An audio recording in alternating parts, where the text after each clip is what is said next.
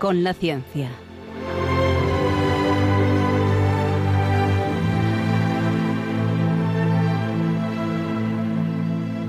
Dirigido por Javier Ángel Ramírez.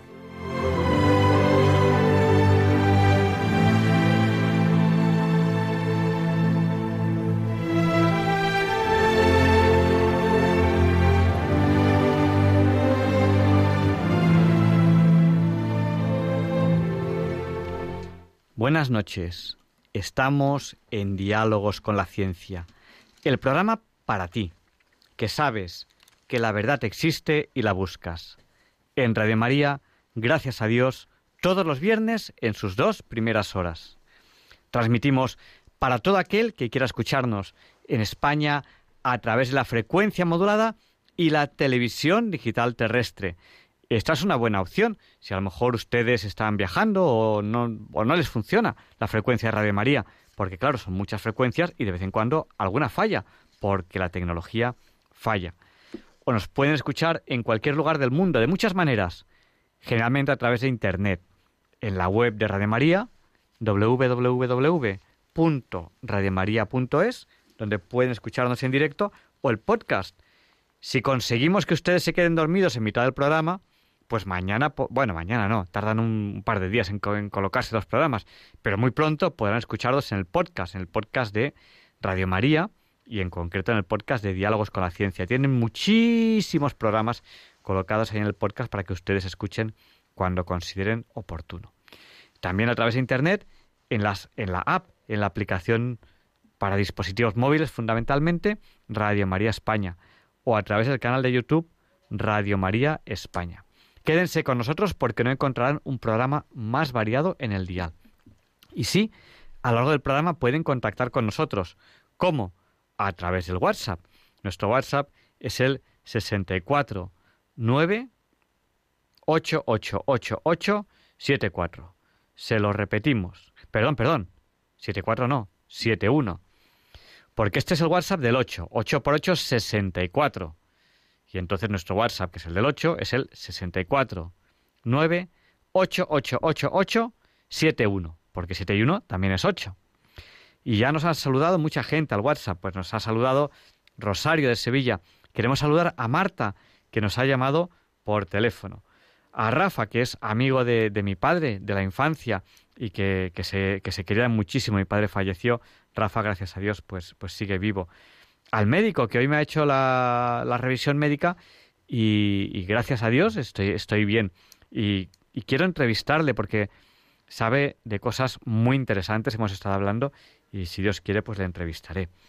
A Carmen y Pepe de Santander, a Antonio de Galapagar, a Pilar de Coria, a Ángeles de Valladolid, a Mari Carmen de Bahillo en Palencia, a Pepe y María Ángeles de Montequinto en, en Sevilla.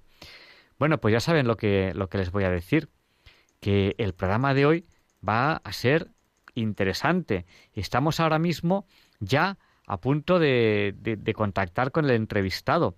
Tenemos muchas cosas que ver con él y va a ser una entrevista que sé que les va a encantar.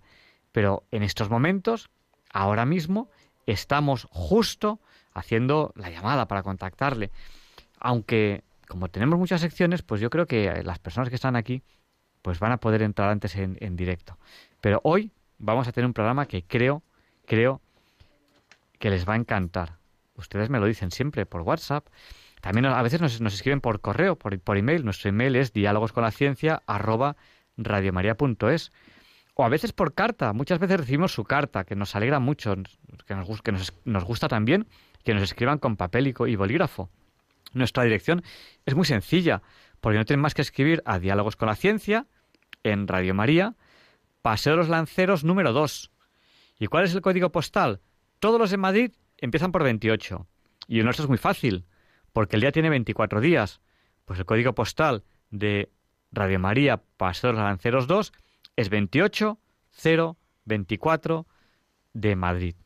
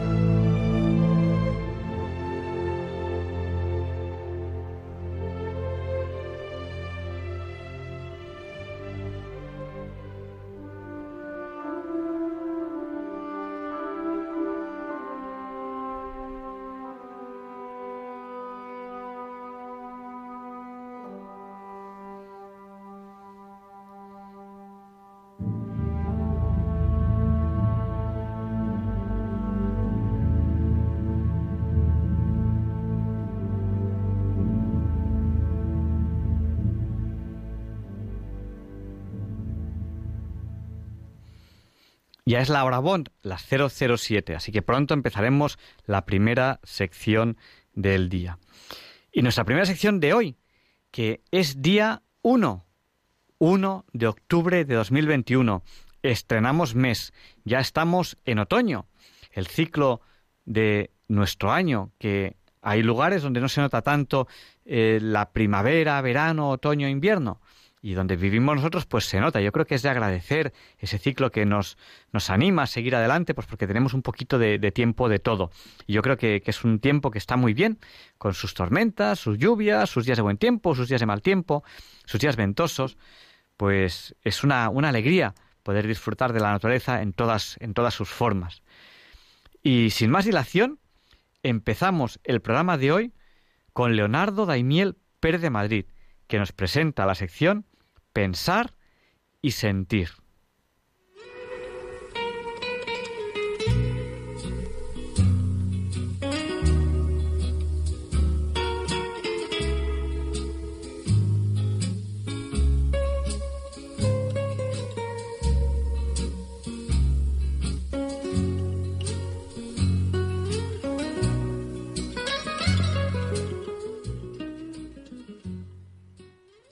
Buenas noches, queridos oyentes de Radio María. Soy Leonardo Daimiel y celebro estar de nuevo con ustedes. El autor del texto que les voy a leer hoy en Pensar y Sentir es Marciano Durán Rivero, escritor y periodista uruguayo, nacido en 1956. Lo ha titulado Desechando lo desechable, y en él reflexiona con ironía sobre la obsesión por tener el último modelo que va saliendo de todos los aparatos, así como sobre la cultura consumista en la que todo pasa fugazmente por nuestras vidas sin permitirnos tiempo para la reflexión o el disfrute. Explica así, a modo de resumen, cómo antes se guardaba todo, si se estropeaba lo arreglaban y se volvía a utilizar. En las épocas de bonanza, nos convencieron del usar y tirar sin miramientos. Pero esto es insostenible en un planeta que no es infinito, en el cual se están provocando cambios que podrían resultar irreversibles. Me parece especialmente brillante la última parte de este texto de Marciano Durán Rivero, del cual voy a leer ahora un extracto. Repito su título, desechando lo desechable, y dice así. Lo que me pasa es que no consigo andar por el mundo tirando cosas y cambiándolas por el modelo siguiente solo porque a alguien se le ocurre a agregarle una función o achicarlo un poco. No hace tanto, con mi mujer lavábamos los pañales de los críos. los colgábamos en la cuerda junto a otra ropita, los planchábamos, los doblábamos y los preparábamos para que los volvieran a ensuciar. Y ellos, nuestros nenes, apenas crecieron y tuvieron sus propios hijos, se encargaron de tirar todo por la borda, incluyendo los pañales. Se entregaron inescrupulosamente a los desechables. Sí, ya lo sé, a nuestra generación siempre le costó tirar. Ni los desechos nos resultaron muy desechables. Yo no digo que eso era mejor. Lo que digo es que en algún momento me distraje, me caí del mundo y ahora no sé por dónde se entra. Lo más probable es que lo de ahora esté bien, eso no lo discuto. Lo que pasa es que no consigo cambiar el equipo de música una vez por año, el celular cada tres meses o el monitor de la computadora todas las navidades. Guardo los vasos desechables. Lavo los guantes de látex que eran para usar una sola vez. Los cubiertos de plástico conviven con los de acero inoxidable en el cajón de los cubiertos. Es que vengo de un tiempo en el que las cosas se compraban para toda la vida. Es más, se compraban para la vida de los que venían después. La gente heredaba relojes de pared, juegos de copas, vajillas y hasta palanganas de loza. Y resulta que en nuestro no tan largo matrimonio Hemos tenido más cocinas que las que había en todo el barrio en mi infancia. Y hemos cambiado de refrigerador tres veces. Nos están fastidiando. Y yo los he descubierto. Lo hacen adrede. Todo se rompe, se gasta, se oxida, se quiebra o se consume al poco tiempo para que tengamos que cambiarlo. Nada se repara. Lo obsoleto es de fábrica. Todo se tira, todo se desecha. Y mientras tanto producimos más y más basura. El otro día leí que se produjo más basura en los últimos 40 años que en toda la historia de la humanidad.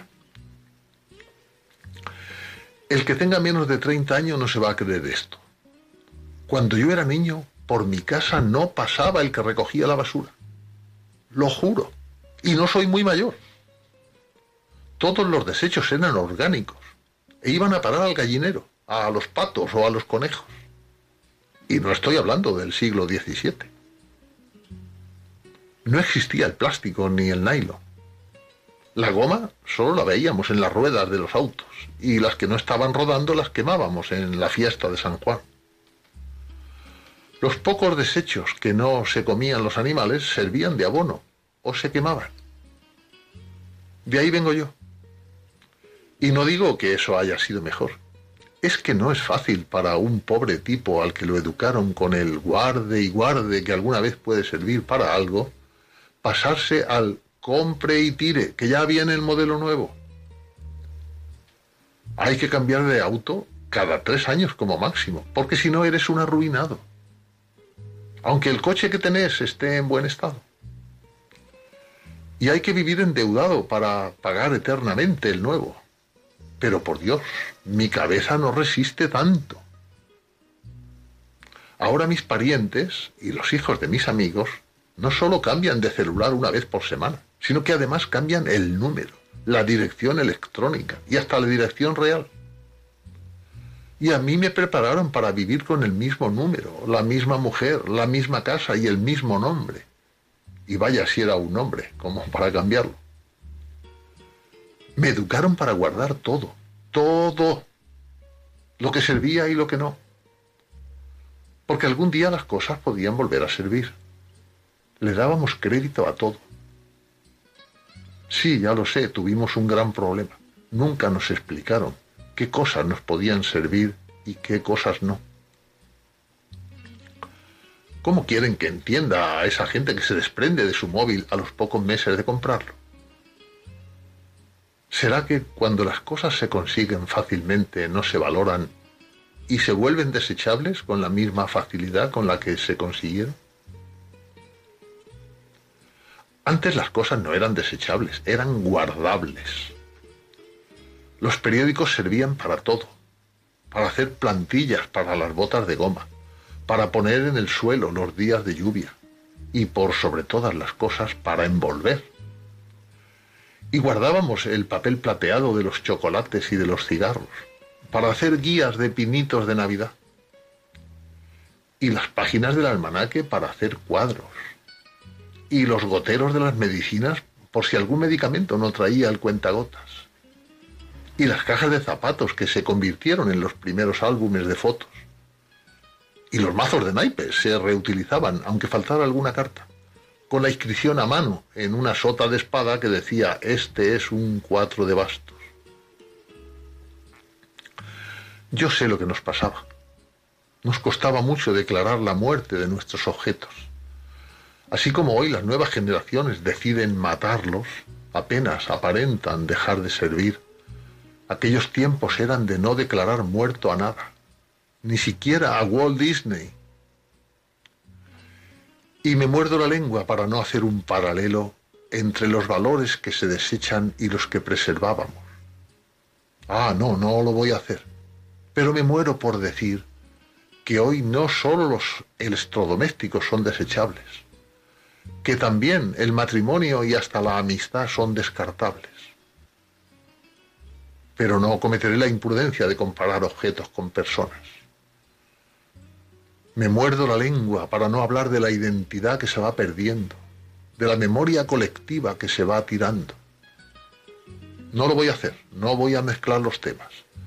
No voy a decir que a lo perenne lo han vuelto caduco y a lo caduco lo hicieron perenne. No voy a decir que a los ancianos se les declara la muerte apenas empiezan a fallar en sus funciones. Que los cónyuges se cambian por modelos más nuevos. Que a las personas que le falta alguna función se les discrimina o que valoran más a los lindos, a los que tienen brillantina en el cabello y glamour. Y termina así este, este texto. Esto solo es una crónica que habla de pañales y de celulares. De lo contrario, si mezcláramos las cosas, tendría que plantearme seriamente entregar a mi bruja como parte de pago de una señora con menos kilómetros y alguna función nueva. Pero yo soy lento para transitar este mundo de la reposición y corro el riesgo de que mi bruja me gane por la mano y sea yo el entregado.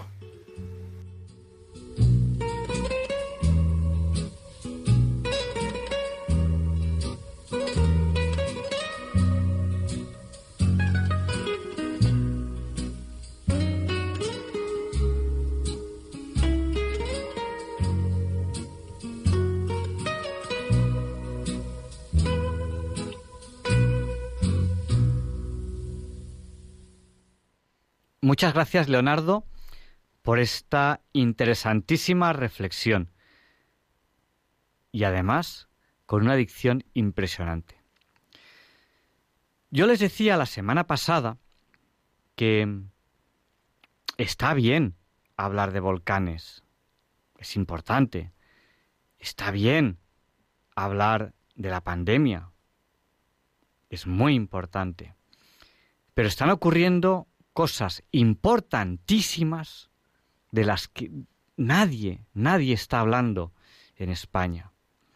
Cosas vitales, cuestión de vida o muerte. Pues sí, tenemos ahora mismo en España unas leyes que nos permiten, bueno, antes permitían a los padres matar a los hijos y ahora ya permiten a los hijos matar a los padres. Si no tenemos una formación suficiente, esta sociedad lo que nos está diciendo es, cuando tengas un problema, mata a alguien, al que tú creas que produce tu problema. A lo mejor realmente tu problema no lo produce esa persona, pero mátale. Claro, o sea, si no tienes una formación y desde pequeño naces en un, en un lugar en el que Mm, bueno, se considera normal que cuando alguien tiene una dificultad, mate a su hijo o mate a su padre Claro, con palabras muy bonitas. Esto no se puede decir así. Esto hay que decirlo con palabras muy bonitas. Esto no puede ser matar, tiene que ser muerte digna. Es que si no te matan, la muerte no es digna. Si te mueres solo, pero ¿cómo te atreves a morirte tú solo? Hombre, no. Lo digno es que te maten. Eso es lo digno. Acabaremos pensando que no, hay nadie más digno que las víctimas de Jack el Destripador. Y no quiero hacer paralelismos. Pues estamos en una sociedad en la que poco a poco eso se va viendo como normal. Pero la aberración va a más. Si ha ido a mucho más con la nueva ley para matar a los ancianos, que ya ha sido algo impresionante, pues ya va a muchísimo más. Tenemos delante de nosotros, delante de nuestros ojos, una tramitación de una ley que nuestro queridísimo obispo, Monseñor José Ignacio Munilla, una persona tan acertada en sus, en sus reflexiones, tan acertada en sus, en sus pensamientos, le llama ley mordaza contra los provida. Yo les animo, les animo a, a, seguir por Twitter a, Monseñor José Ignacio Munilla, que simplemente nos dirige estas palabras. Dice, ante la, ante la tramitación de la ley mordaza contra los provida, el obispo Munilla recuerda la ternura de Dios con los niños abortados. Yo nunca me olvidaré de ti. Isaías 49:15. Bueno, pues ¿qué es esto de la ley mordaza contra los provida? ¿De qué va esto?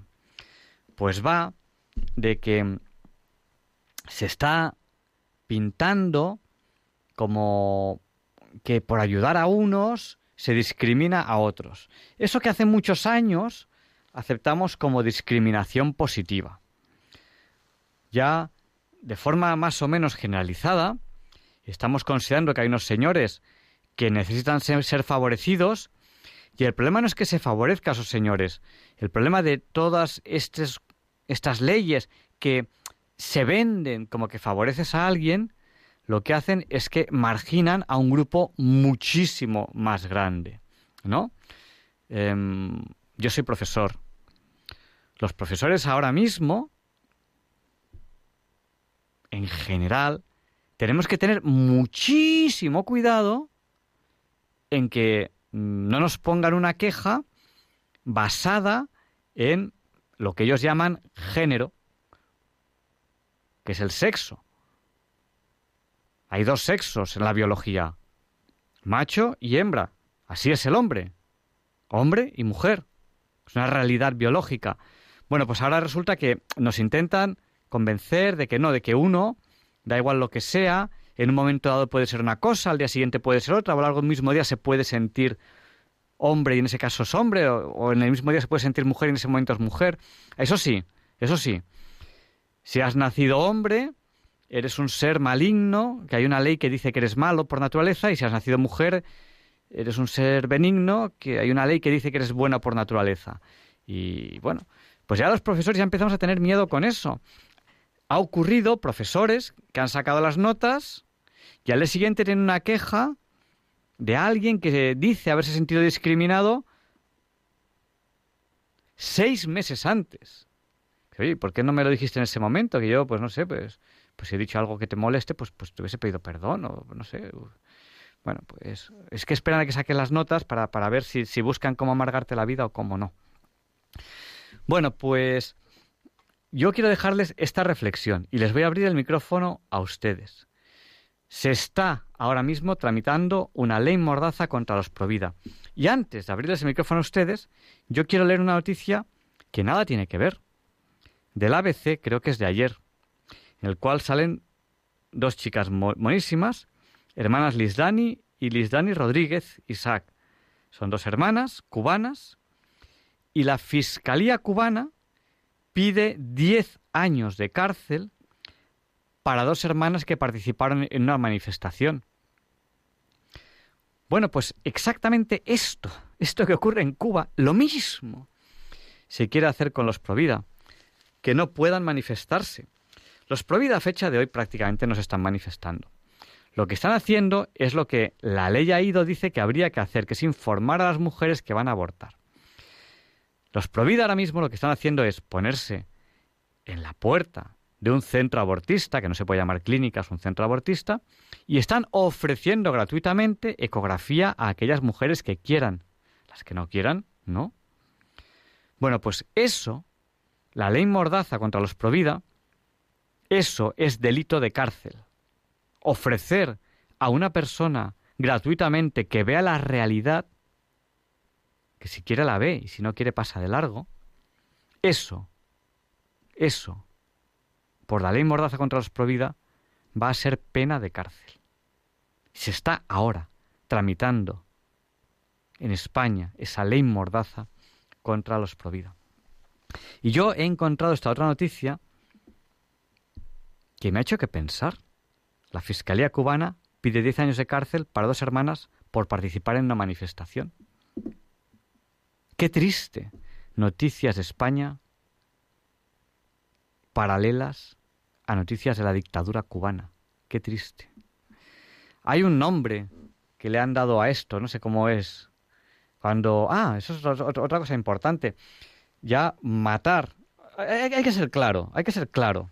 El aborto es un, asesinato. Es eh, coger a alguien que está vivo y matarlo. Eso tiene un nombre que se llama asesinato. Está en el diccionario, en la A. En la A S, asesinato. Coger a alguien que está vivo y hacer que esté muerto. Asesinarle. El aborto es un asesinato. Bueno, pues vivimos en una sociedad tan, tan enferma que considera que matar a alguien es un derecho. Y vivimos en una sociedad tan enferma que aquel que, que, que no quiera participar en ese derecho se le puede meter en la cárcel. Así eliminamos la objeción de conciencia, eliminamos la, objeción de conciencia a las mujeres. Y enseguida les voy a dar paso. Enseguida les voy a dar paso. Pero tenemos, vamos a tener un invitado muy especial. Pero les dejo un momento con esta canción para reflexionar sobre lo que he dicho y enseguida vamos a dar paso a una interesantísima entrevista.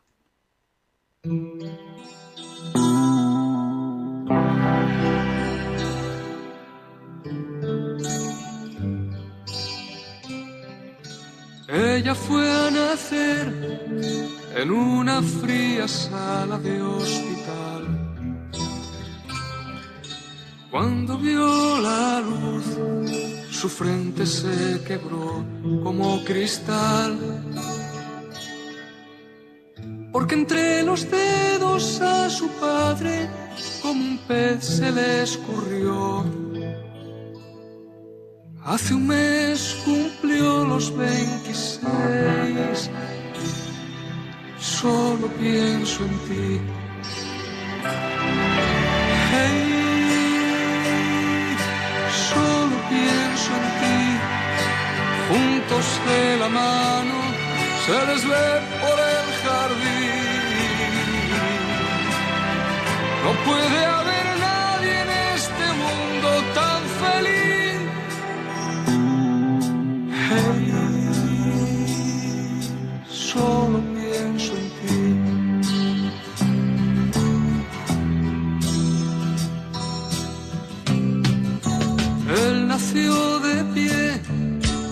fueron a parir entre algodón. Su padre pensó que aquello era un castigo del Señor le buscó un lugar para olvidarlo y siendo niño le internó. Pronto cumplirá los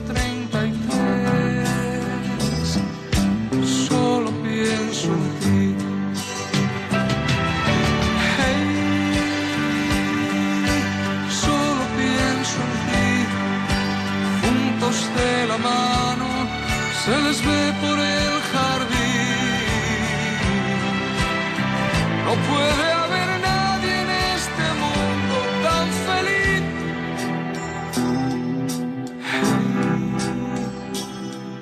Solo pienso en ti.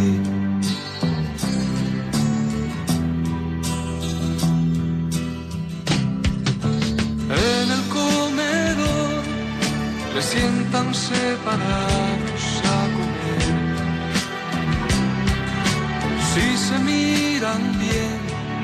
les corren mil hormigas por los pies. Ella le regala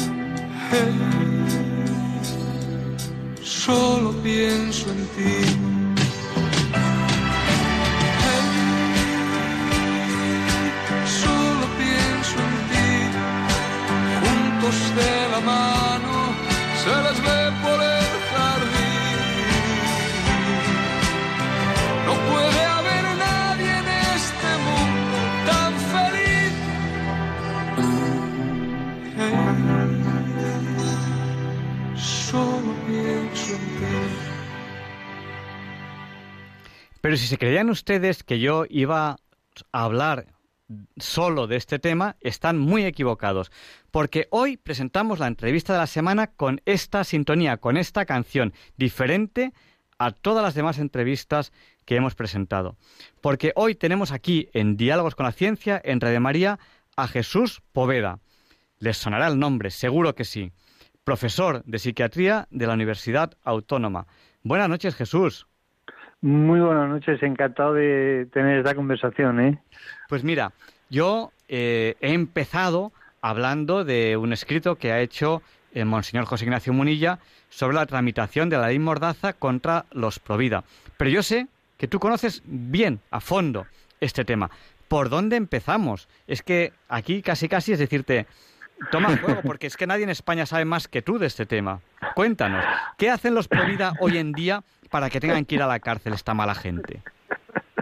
Bueno, a mí me parece que las asociaciones pro vida que nacimos ya en el siglo pasado, en concreto pues a finales de la década de los 70, antes de que hubiera ley del aborto en España, son asociaciones que se dedican a, a sobre todo a ayudar a mujeres a, con dificultades a seguir adelante con el embarazo, ¿no? Luego vino la ley del aborto en España y entonces además de ayudar a mujeres con problemas derivados de, del embarazo, pues tuvimos que hacer eh, mucha eh, insistencia, además de una asistencial, en la, en, la formación, ¿no? Porque vemos que el problema del aborto es un problema de, de, ignorancia, ¿no? A mí me gusta mucho decir que dejan de abortar los que dejan de ignorar, ¿no?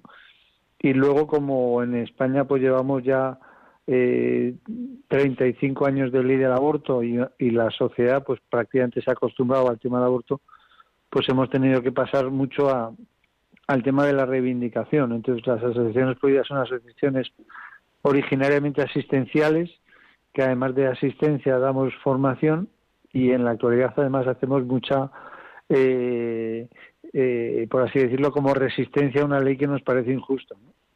Y precisamente como, como consecuencia de, de hacer asistencia, de, de, dar formación y de, hacer resistencia, pues ha surgido este tema de la, del asesoramiento en la puerta de los establecimientos de abortos, con la singularidad de que en la actualidad los estamos haciendo con, con ambulancias y con ecógrafos. Entonces, lo que hacemos es ayudar a las mujeres que acuden a estos establecimientos a abortar a decirles, oye, además del aborto hay alternativas. Y esto es lo que ha provocado pues esta eh, toda esta cosa que está pasando ahora, que es una posible legislación para que los pro vida no podamos asesorar a las mujeres, ¿no? O sea, que, que, no, que las mujeres no puedan eh, tener información, porque al fin y al cabo una ecografía es información que vosotros ofrecéis, no obligáis a, a, nadie. Y, y, yo no sé, o sea, eh, es el mundo, el mundo al revés. ¿Crees que eh, hay que ser claro con el aborto? Es decir, decir claramente que el aborto es matar al niño y decirlo así, o sea, sin, sin pelos en la lengua. Claro, porque. Bueno, o, o, o, creo, hay, o, lo llamamos así o, nos dicen, no, es que es un derecho matar al niño. Bueno, eh, nosotros estamos usando mucho ahora una idea que es muy inequívoca, ¿no? La idea es que, eh, igual que, que, que sabemos que cuando cesa el latido cardíaco, pues normalmente cesa la vida del ser humano, pues también sabemos bien que cuando podemos escuchar esa, ese latido cardíaco hay una vida humana. ¿no? Eso es lo que ahora mismo en, en Texas ha, dado lugar a la llamada ley del latido. ¿no? En, en el estado de Texas, en Estados Unidos, desde que se escucha ese latido fetal y se escucha bien con, a través de una ecografía, ya no está permitido el aborto. ¿no? Y nosotros lo que estamos haciendo es decir, oye, que aquí hay un latido, que hay un latido fetal, que realmente estamos hablando de un ser humano, ¿no? Entonces que habrá que respetarlo. Y evidentemente el aborto es parar totalmente ese latido. Y sí que con el tema del aborto no existe el gris, o sea, porque es o se respeta la vida o no se respeta la vida, no, no cabe un poco de aborto, ¿no? Entonces sí que evidentemente entiendo que, desde las posiciones abortistas, desde las posiciones de, establecimientos que, que se lucran a, través de realizar abortos, pues haya todo ese movimiento de evitar a toda costa la presencia de los prohibida, que lo que hacemos es poner un poco de manifiesto ese vientre de cristal de la mujer, pues dando información y, y, y, poniendo y haciendo esa ecografía que, que a veces es tan, tan determinante. A mí yo he tenido la suerte de, poder ayudar a muchas mujeres, no solo dando las informaciones, sino haciéndoles la ecografía y cuando de pronto escuchan ese latido y ven ese movimiento fetal, pues dicen, oye, no, no, no podemos hacer un aborto, hay que seguir adelante. Esto precisamente fue lo que le pasó a Nathanson en Estados Unidos. Nathanson fue uno de los grandes promotores del aborto en Estados Unidos hasta que llegó la ecografía y él grabando un, un aborto que él practicaba y grabando una ecografía se dio cuenta como el feto daba patadas a la alegra, como el, el feto intentaba defenderse de la alegra hasta que esa alegra pues le troceaba y él se dio cuenta a través de una técnica que es la técnica de la ecografía que no se puede acabar con la vida de un inocente. Es lo que nosotros estamos haciendo en la actualidad, es lo que escandaliza tanto al gobierno y a, y a la hipocresía del mundo del aborto que dicen ayudar a la mujer y en el fondo están eh, abocándola a un aborto ¿no? y no ofreciéndole alternativas. Yo, voy a hablar de mi libro y es que la semana que viene queremos hablar de microbiología. En el, hasta el siglo XIX eh, muchos médicos negaban la existencia de los microbios y entonces fue el microscopio el que abrió los ojos a los médicos y dijo, anda, pues es verdad. Y los médicos decían, no, no puede ser que algo tan pequeño mate a las personas. Eso es, imposible.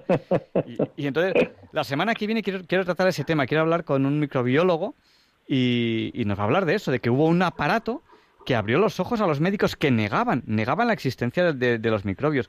Pues igual que hoy en día, la ecografía muestra una realidad. Y por eso, esa persecución a esa máquina, a la ecografía, porque muestra la realidad. Es como si, como si a los médicos le dijesen, no, no, no, está prohibido mirar por el microscopio, tienes que, tienes que tratar a la gente como si no existiesen los microbios. Entonces, es, decir, o sea, es no, no, no, no, eh, tienes que vivir sin conocer esa realidad, porque la ecografía no es una película, es una realidad, te está mostrando lo, que, lo, que, lo que hay ahí. A mí me gusta mucho referirme a las personas que trabajan en establecimientos abortistas como progresaurios, ¿no? Es gente que aparentemente es progresista, pero en realidad son como los dinosaurios, o sea, que desconocen eh, las técnicas, desconocen el presente y desconocen las, la, la tecnología, ¿no? Y es, esto que acabas de decir del microscopio es que es un ejemplo clarísimo, ¿no?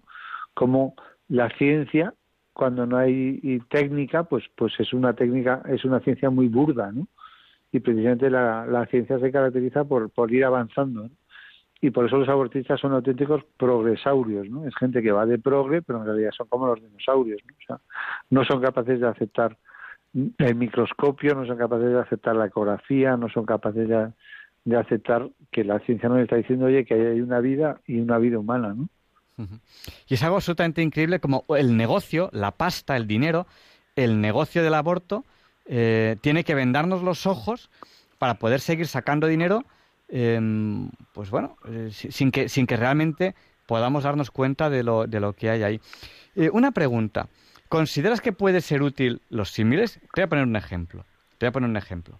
Eh, yo tengo, tengo un perrito y bueno, pues es que me voy a mudar y, y, ya no ya no puedo cuidarlo. Entonces, pues lo que voy a hacer es que como me daría mucha pena, me daría mucha pena no saber si mi perrito está bien o está mal, lo que voy a hacer es matarlo. Es un símil de, de, de, una mujer que dice, dice, no, yo, pues por lo que sea, no, no deseo eh, cuidar a mi bebé. Y como me daría mucha pena no saber qué es de él, porque claro, yo no puedo darle una adopción, porque me daría mucha pena no saber qué es de él, pues lo mato. ¿Esos símiles pueden ayudarnos a abrir los ojos? Sin duda, sin duda. Hay un fenómeno que a mucha gente la tiene como muy preocupada, que es el lo que se llaman ahora los perrijos, ¿no? Que son aquellas personas que tratan a los perros como si fueran hijos, ¿no?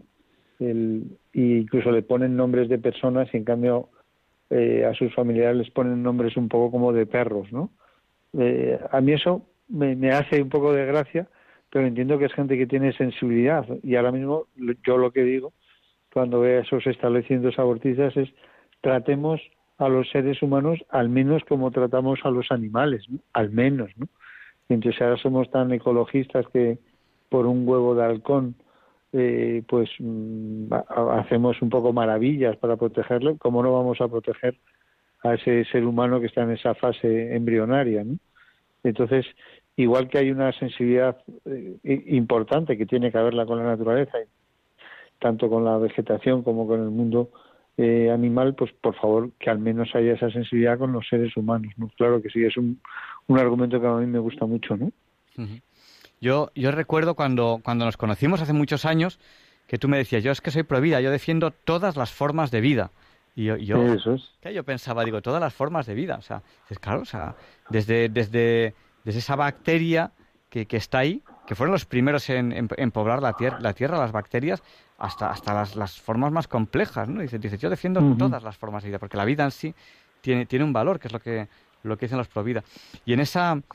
Eh, en ese en ese paralelismo, o sea, yo, yo creo yo creo que es que en cuanto uno hace un paralelismo se le abren los ojos, ¿no? O sea, dice lo, que le estamos haciendo ahora a los niños sin nacer es que no se lo haríamos a nadie, ¿no? no es que ahora no me viene bien. Es que mira, eh, justo ha venido a vivir el vecino de al lado. Es que ahora no me viene bien que venga el vecino de al lado, lo mato. Exactamente. Oye, es, es, bastante radical el ejemplo, pero sería como muy. entra mucho por los ojos, ¿no? Yo suelo decir además que cuando las personas entran en una dinámica de aborto, se aborta por, porque una persona está en paro, pero es que se aborta porque una persona tiene trabajo. Se aborta porque una chica es demasiado joven, se aborta porque una persona es demasiado mayor. Y al final acabas un poco justificando lo injustificable, ¿no? Por eso es tan importante esa idea tan bonita de Juan Pablo II, que era como generar y promover toda una cultura de la vida, ¿no? frente a la cultura de la muerte, que es lo que ha pasado, que ahora mismo, tristemente, predomina la llamada cultura de la muerte, que es esa cultura que el Papa Francisco llama el descarte, ¿no? pues se descarta a las mujeres embarazadas con problemas, se descarta a los fetos que vienen con alguna enfermedad, se descarta y, y, y entonces al final nos estamos descartando a nosotros mismos, ¿no? Yo em, me hace mucha gracia porque em, generalmente en la mayoría de, medios de comunicación de estos que llamo yo los vulgares, estos que, que van, van, van siguiendo las modas, ¿no? Eh, ahora hay palabras que se ponen de moda, ¿no? Ahora eh, diálogos con la ciencia va a ser el programa más sostenible de todos. Ahora hay que decir sostenible, da igual lo que hagas, tiene que ser sostenible. yo, yo en plan de broma siempre, siempre digo, ay, que, que me he dejado los sostenibles en casa. O sea, eh, entonces, eh, me hace mucha gracia porque en estos, en estos medios, eh, que, son, que, que, suenan así como un, lenguaje que queda muy bien, ¿no? Es esto de, de, el rey desnudo, ¿no? O sea, es que si no dices sostenible, no, no vales nada, ¿no? Hay que decir sostenible como sea. Bueno, pues normalmente jamás dicen niño cuando es un embarazo, jamás dicen niño. Pues el otro día eh, hubo un accidente terrible, terrible, que, bueno, pues una bala perdida eh, le dio a una mujer embarazada en el vientre. Ese sí era niño. Ese, ese sí dijeron niño en las noticias. Y a mí me, impactó, porque digo, o sea, llevan años sin pronunciar la palabra niño Y cuando es un accidente tan grave y con tanta desgracia como este, pues han dicho la palabra niño. Es algo que digo, bueno, a veces sí, a veces no, según interesa, hay que seguir las modas. El rey desnudo, todos tenemos que hablar igual, porque como no hables así, como no seas progresaurio de estos, es que no estás a la moda. hay que decir que el rey está vestido. Sí, sí, pues no. Se han topado con, con los llamados pro vida, que somos un poco testarudos, que nos gusta llamar nunca mejor dicho, al pan pan y al vino vino y a la vida vida y por eso eh, estamos ahora mismo un poco en entredicho, pero bendito momento en el que se ha despertado a, a, esa, a esa sociedad que se había tristemente acostumbrado a que hubiera en España 100.000 abortos. Mm. Bueno, ¿y qué sabemos de esta ley mordaza eh, contra los Provida? Porque esto estamos todo el día hablando de pandemia, no hay otra cosa. Estamos todo el día hablando de volcanes. A ver, eh, ahora me voy a echar una flor a mi espalda. Yo soy doctor ingeniero de minas. Yo de volcanes sé. No soy experto en vulcanología, pero sé. Yo les aseguro que, hombre, que tampoco es para ocupar eh, 20 minutos de todos los telediarios y algunos han sido desde el principio hasta el final. Solamente eso. Quiero decir, cuando la lava llegue al mar, yo hoy eso lo hablaba con un doctor ingeniero de minas jubilado que sabe mucho más que yo, no voy a decir el nombre, y decíamos, hombre, esto es como una gaseosa, tú sacas el tapón, sale el agua y tal, y según va circulando va perdiendo el gas, es decir, y cuando llega al mar, fundamentalmente, fundamentalmente, se crea vapor de agua, y bueno, cuando se va enfriando la roca va soltando sus gases y tal, pero tampoco es tan grave que la lava llegue al mar. Llevamos aquí 10 días de, si se va a acabar el mundo cuando la lava llegue al mar, cuando la lava llegue al mar. Y nadie habla de ninguna otra cosa. O sea, que hay una ley mordaza en España, ley mordaza, ley en contra de la libertad de las personas, eh, ley mordaza contra los provida, es que no hay noticias. ¿Qué, ¿qué, está ocurriendo? Bueno, vamos a ver, vamos a ver, vamos a ver, vamos a ver. Mira, yo me dedico al mundo de la psiquiatría, ¿no? Cuando me presentaba, se ex profesor de psiquiatría en la Universidad Autónoma. Y en psiquiatría vivimos especialmente eh, ayudando a las personas cuando tienen enfermedades mentales, ¿no? La enfermedad mental por excelencia es la psicosis, ¿no? La psicosis es eh, cuando uno de pronto crea un tipo de realidad, ¿no? Pues dicen que el neurótico inventan los castillos y los psicóticos viven en ellos, ¿no? Y los psiquiatras vivimos del alquiler, ¿no? De esos castillos, ¿no? Entonces, bueno, eh, en muchas ocasiones se crean como psicosis colectivas, que es como crear una realidad.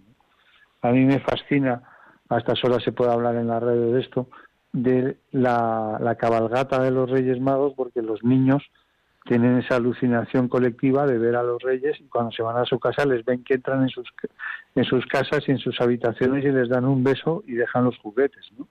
Y es una cosa que los adultos compartimos y sonreímos, y, pero los niños se lo creen, ¿no?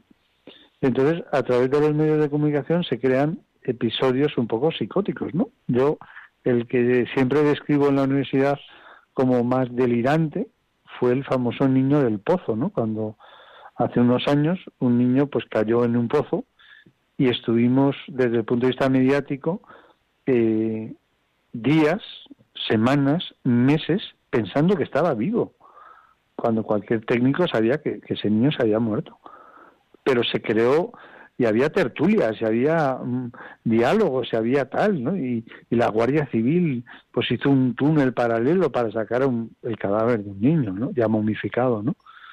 Pero hubo una especie como de, de, socialmente como de delirio colectivo, ¿no? Pues ahora mismo se crean delirios colectivos, ya sea con un volcán que lo único que hace es hacer de volcán. O sea, yo el, tema del volcán, he tenido la suerte de trabajar en Canarias, he tenido la suerte de vivir en Las Palmas, he tenido la suerte de vivir en, en Tenerife, he tenido la suerte, por supuesto, de escalar el Teide, y que los volcanes hagan de volcán es parte de la naturaleza, ¿no?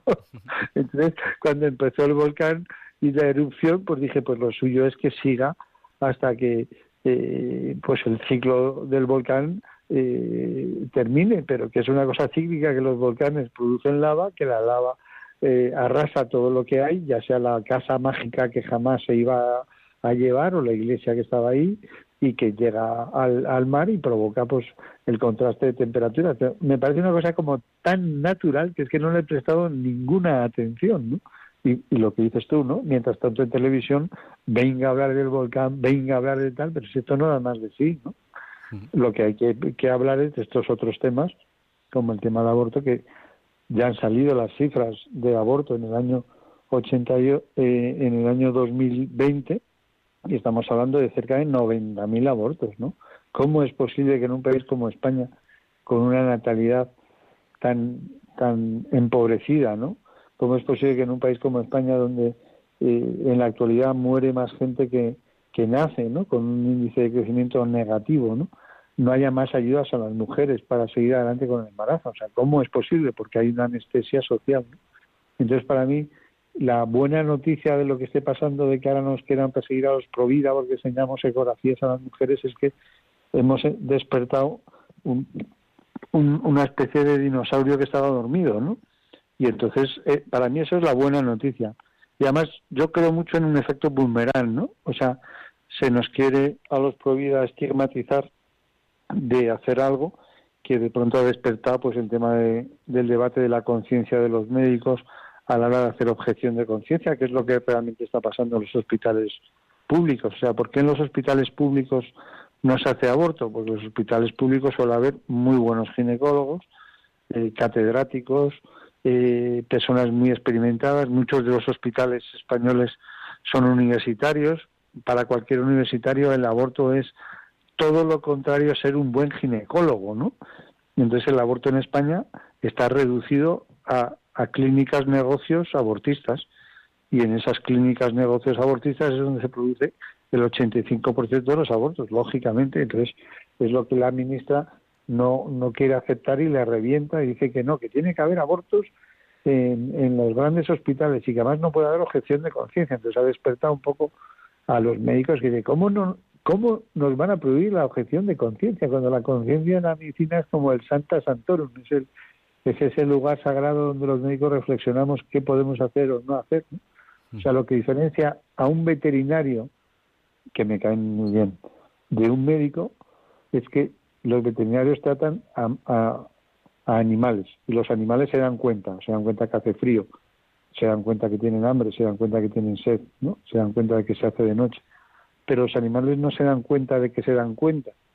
El único animal que se da cuenta de que se da cuenta es el ser humano y eso se llama conciencia. Y si la conciencia te dice que abortar es acabar con una vida humana, y la conciencia te dice no lo hagas, pues tienes que hacerle caso a la conciencia. Aunque el ministro o la ministra te diga que no tienes que hacerle caso a la conciencia. Entonces es que es, renunciar a lo más humano de los seres humanos, que es tener conciencia, que es darse cuenta de que te das cuenta, ¿no? entonces, yo estoy encantado de que se haya despertado este debate, de que quieran meternos a, a, los Provida que enseñamos ecografías en la cárcel y a los Provida que rezan delante de una estación abortista en la cárcel y que a todos los que pasan por la calle y le digan a una mujer enhorabuena por el embarazo la metan en la cárcel porque es una cosa que carece tanto de sentido común que tiene un efecto boomerang. O sea, creo que este boomerang que han lanzado desde el Ministerio de Igualdad y desde el Ministerio de la Mujer se va a volver contra ellos y espero que les maten a ellos. Vamos a abrir el micrófono a, los oyentes, que yo creo que, es una auténtica suerte tener aquí a, Jesús Poveda, eh, que es profesor de psiquiatría de la Universidad Autónoma, una persona con tanta claridad de idea. Bueno, no hay más que escucharle, ¿no? con tanta experiencia en, el mundo pro vida como, como tiene él. Nuestro número de teléfono, si desean participar ahora en, en directo en el programa, es el 91 005 9419. Se lo repito, por si no tenían papel o bolígrafo a mano. 91 005 94 19. Bueno, ya está, estáis viendo la centralita ahora mismo. Pero a estas horas de la noche la gente llamando por teléfono, ¿en serio? como tiene que ser, como tiene que ser. Espérate, que no encuentro el ratón. Aquí está el ratón. Venga, voy a dar paso a la primera llamada que nos llama desde Madrid. Adelante, damos paso a esta llamada que nos llega desde Madrid. Buenas noches, ¿con quién hablamos? Mm, hola, buenas noches, soy Pilar. Buenas, Pilar, díganos, el micrófono es suyo. Vamos, bueno, mm, gracias. Eh, bueno, primeramente felicitarle a usted por el buen programa que hace y luego pues a este doctor en psiquiatría por la labor tan estupenda que hacen, ¿no? entonces yo estoy de acuerdo en que se llame asesinato, porque es un asesinato. Bien, ahora la pregunta es para el doctor para decirle que en los supuestos que antes sí aprobaban distintos gobiernos, que eran los tres supuestos, eh, si eso yo también, bajo mi punto de vista como católica, también estoy en contra. Si Provida en esos también interviene o no. Y dejo paso para que otros también intervengan. Sí, mira, las asociaciones Provida se definen como aquellas asociaciones que respetan la vida humana desde el momento de la concepción hasta la muerte natural y por lo tanto están en contra de todos los tipos de abortos, por supuesto que sí. Lo que hay que hacer es eh, ofrecer alternativas a esa mujer embarazada. Y en el caso, que a veces hay casos de que haya abortos espontáneos, porque el 10% de los embarazos suele acabar en abortos espontáneos, pues esos hay que respetarlos, porque es la naturaleza la que por por inviabilidad, porque a lo mejor el embarazo está fuera del útero, que se llaman embarazos ectópicos, o por inviabilidad porque porque ese feto no, no se ha implantado bien en el, en el útero, pues la naturaleza tiene como sus reglas para acabar con la vida humana, ¿no? Pero nunca el ser humano tiene que ser el que justifique un aborto cuando cuando eh, ese ser humano pues se ha dado ya la concepción, está perfectamente eh, arraigado en el, en el útero y, solo hay que dejar pasar tiempo para que eso acabe en un ser humano que nazca, que viva y, y que fallezca, ¿no? Entonces, sí, las, eh, las, las asociaciones por vida somos partidarias del respeto a la vida humana desde la concepción hasta la muerte natural, de toda vida humana. Claro, pero es que yo lo que me pregunto es que, por ejemplo, cuando esas pruebas que hacen, eh, que dicen que hay malformación del feto, eh, bueno, yo creo que hay que aceptarlo como, bueno, como otra cosa, como otra enfermedad más de la vida, ¿no? Exactamente. Por ejemplo, las famosas, el famoso síndrome de Down, que es una enfermedad, que es una trisomía, que es que en uno de los eh, de los cromosomas, en vez de haber una pareja de cromosomas, en concreto en el cromosoma 23 hay tres, hay tres, ¿no? Y hay que aceptar pues e, esa enfermedad pues como puede ser otra enfermedad, ¿no? Y, y cuando el ser humano se erige como en Dios que determina quién sigue y quién no sigue, pues nos estamos equivocando. Y estamos haciendo ese papel de seréis como dioses. Entonces, por supuesto, hay que respetar a ese ser humano y si viene con la enfermedad hay que tratarle. Incluso, fíjate, te puedo hablar de, de la Clínica Universitaria de Navarra, tiene un, un servicio especial dedicado a embarazos que se sabe que, van a acabar eh, mal en el sentido de que fallecen a lo mejor sin llegar a término o que fallecen a poco de nacer, ¿no? Hay un servicio dirigido por el doctor Luis Chiva que atienden a esos, por ejemplo, fetos con anencefalia que no se, no tienen cráneo y fallecen al poco de nacer, ¿no? Pero incluso a esos también hay que quererlos, también hay que tratarlos y también hay que respetarlos, ¿no? Y sobre todo eh, ayudar mucho a esas mujeres que en ocasiones tienen que pasar situaciones muy difíciles, ¿no? Pero nunca, nunca, nunca acabando en un aborto, ¿no? Sí, y la última pregunta, por ejemplo, esas mm, pruebas que hacen, eh, ¿hasta qué punto son fiables de que hay una malformación? Porque también se pueden equivocar, ¿no? Porque ya lo creo. Mira, yo uno de los de las cosas de las que más orgulloso estoy es de haber podido ayudar a una mujer que acudió a un establecimiento abortista, en concreto a la Dato, porque pensaban que tenía una malformación grave y le dijimos, oye, antes de abortar, déjanos hacer una ecografía, ¿no? Y al hacer la ecografía comprobamos que se trataba de un embarazo gemelar.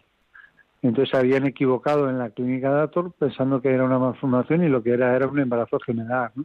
Entonces, muchas veces los médicos nos equivocamos haciendo diagnósticos y por eso eh, hay que ser como muy respetuoso, porque lo que sí que está claro que es irreversible es una vez que has provocado el aborto. El aborto se llama interrupción voluntaria del embarazo, pero no es una interrupción porque es irreversible, no es voluntaria porque se presenta, se presiona mucho a la mujer y a veces está embarazada, pero incluso ha habido veces que han hecho abortos a mujeres que ni siquiera estaban embarazadas, pero eso sí, les han cobrado 500 euros. ¿no? Claro. En- y bueno, y tenemos, con que- res- tenemos, tenemos la Sí, y con hirviendo respecto- de, de llamadas. perdón. Tienes que ir al grano. Tenemos... Sí, eh, con respecto a los que dicen que ha- hay una violación, ¿se puede demostrar o qué? Sí, o sea, en efecto, yo, yo conozco eh, hijos que han nacido de una violación, pero el argumento que nosotros utilizamos es que donde ha habido un acto violento no podemos sumar otro acto violento. Donde ha habido un acto violento contra la voluntad de la mujer y, y un abuso contra su sexualidad y su intimidad, no podemos añadir otro acto violento que es además acabar con esa vida humana. ¿no? Entonces, Vale, pues veces muchas gracias decimos- y adelante con la buena labor que están haciendo, ¿eh? Adiós, Venga, gracias a ti también. adiós, adiós. Muchas Adiós, gracias. muy buenas noches. Vamos a seguir dando paso a los oyentes. Les vamos a pedir la máxima bre- brevedad posible porque tenemos ahora mismo no había, ni- no había ninguna línea libre. Y, y Jesús, y hay una, una reflexión que, que yo hago eh, que quizá pueda ayudar y es que el hijo de una violación eh, no se diferencia del hijo de, de una no violación. en No en violación, es. Por lo exactamente. tanto, es, es igual de persona él que, que uno que, que, que- que no es... no una Exactamente, exactamente. Vamos a dar paso a Gabriel. Gabriel, le vamos a pedir por favor que sea muy breve porque tenemos que dar paso a muchas llamadas muy, muy rápido. Bueno, nada más que una reflexión en voz alta. Yo, yo tengo 57 años. Cuando era joven, me acuerdo que entre los amigos surgía este tema y lo hablabas, ¿no? Y la mayoría, pues sí, todos coincidían, o a lo mejor había uno que no, que decía no, porque es un derecho de la mujer, pero era minoría, ¿no? Lamentablemente, el lavado de cerebro ha calado en la sociedad y entonces cada vez hay más personas pues que, que lo tiñen de palabras bonitas como derecho de la mujer y no deja de ser eso, ¿no? A mí me da mucha pena España porque era un país de la gente madura, de cierta edad es gente maravillosa, pero a partir de una edad ves que lo único que importan son las modas, los tatuajes, tener perros, eh, seguir las tendencias, da mucha pena, ¿no? Y el aborto no deja de ser una tendencia más, ¿no? Y simplemente decir, hay una canción preciosa para el que no la conozca de del sacerdote Gonzalo Mazarrasa, que, que se llama Santos Inocentes, y si me dejáis la leo muy rápido. Si me dejáis la leo Preciosa. muy rápido. Sí. Preciosa, preciosa, por error. sí. La leo en un minuto, de verdad, palabra de honor. Os concibieron por error, no entrabais en el lote de los privilegiados, unos indeseados, sin pedigrí y sin dote.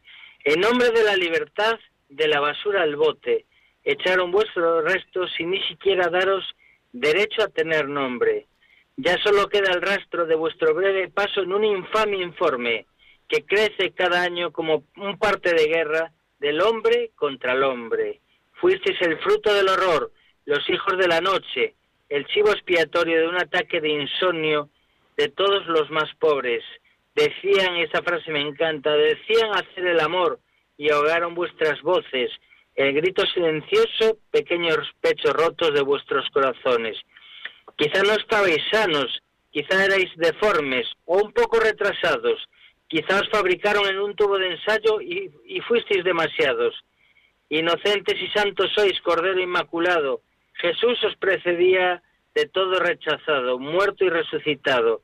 En aquel día juzgaréis, se refiere a los abortados, a los que aquí os juzgaron, indignos de estar vivos, y serán perdonados los que no os perdonaron. Vendrán arrepentidos, contritos y humillados los que no os perdonaron. Yo creo que con esas palabras de Gonzalo Es- es- impresionante ese, ese texto de esa canción y, y me, ha, me ha encantado volver a escucharla, de verdad. Te lo agradezco muchísimo esta llamada. Va- Vamos a dar paso, si os Bueno. parece bien, a José, que nos llama desde Madrid. Gracias, Gabriel. Buenas noches. Y damos paso a José. Le vamos a pedir, por favor, que sea muy breve. Tenemos ahora mismo muchas llamadas en centralita. José, buenas noches.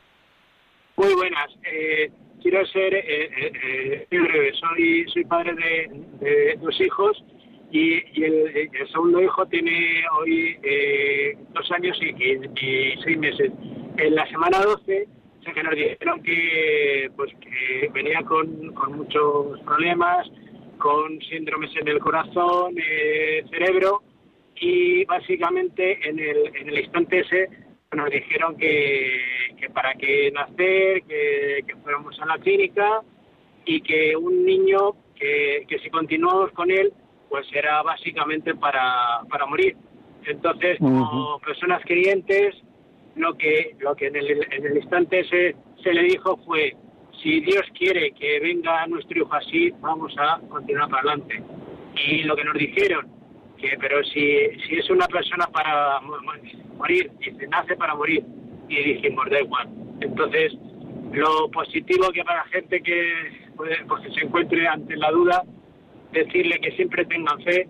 Nosotros tuvimos fe, nuestro hijo hoy por hoy está, está bien, lleva eh, eh, eh, en operaciones, le queda eh, con, con traumas de corazón y, y eh, por adelante. O sea que simplemente hay que tener fe en el Señor, confiar mucho y nada más. Eh, y ante las personas que, que nos ponen trabas, pues no sé, si, si nuestra fe es, es fuerte, pues lo conseguimos.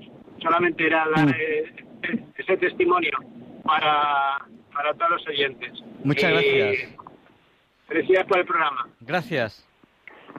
Jesús, no sé si quieres decir algo a este oyente y pasamos a la siguiente llamada. Bueno, que yo creo que yo tengo mucha experiencia en comienzo de la vida y final de la vida. Y Desde hace un tiempo tuve que atender a una señora que enviudó en un avión porque falleció su marido en el avión. Yo eh, no pude hacer nada por él porque ya había fallecido y, y, y tuve que ponerle eh, en la parte trasera del avión. Él estaba falleció en el baño, tuve que que atender y confirmar ese fallecimiento. Y cuando esa señora llegó al cadáver de su marido, a mí me salió intuitivamente ponerme de rodillas. Y ella se puso también de rodillas y me dijo, Dios tenía otros planes, ¿no? Eh, esa aceptación de la vida y de la muerte es lo que diferencia a los creyentes de los no creyentes, ¿no? Pues muchísimas gracias. Vamos a dar paso a Bienvenido, que nos llama desde Madrid. Buenas noches, bienvenido. Hola, buenas noches. Mira, Javier Ángel, eh, bueno, y doctor Poveda, aparte de lo que habéis tratado aquí, ¿no?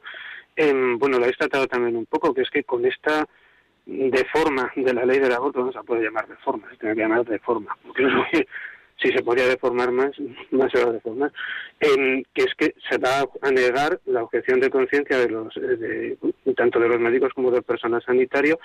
Resulta que hay una ley de eutanasia ya en vigor, que sí incluye una, una objeción de conciencia, mm, yo creo, creo que tal como están las cosas, me imagino que en la propia tramitación se cargarán esa ley de, esa objeción de conciencia para para la, para las eutanasias ya de paso, porque no tiene mucho sentido, no es coherente realmente que se pueda hacer objeción de conciencia para no eutanasiar y si se puede hacer objeción de y no se pueda para abortar. Entonces, claro, mm, si vean que va a pasar además, pues antes a pasar lo mismo, que muchos médicos se van a negar a practicar eutanasias.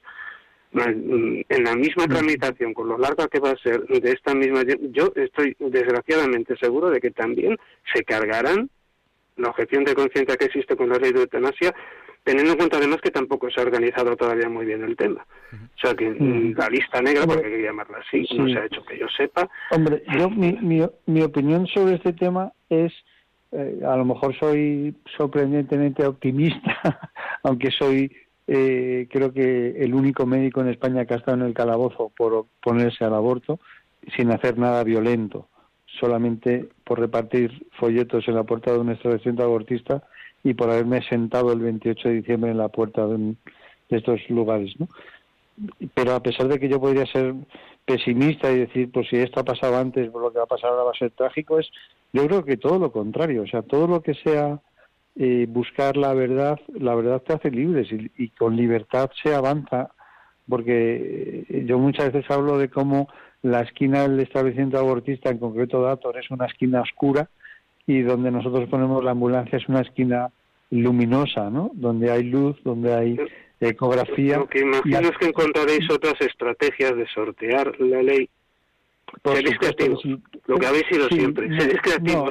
Os encontraréis otras estrategias para hacer lo mismo que hacéis ahora de otras maneras, que se saldrán de la ley.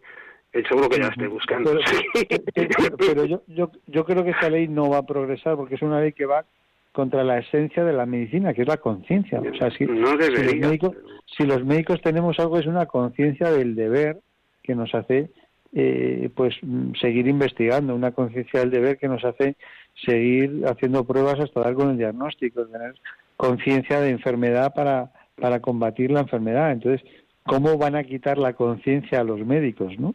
Entonces yo creo que, si, no la, pueden quitar... Para, si os la quitan para el aborto, la quitarán para la eutanasia. No pero no la, no la han quitado para el aborto. porque no tendría sentido mantenerla en una isla. ¿no?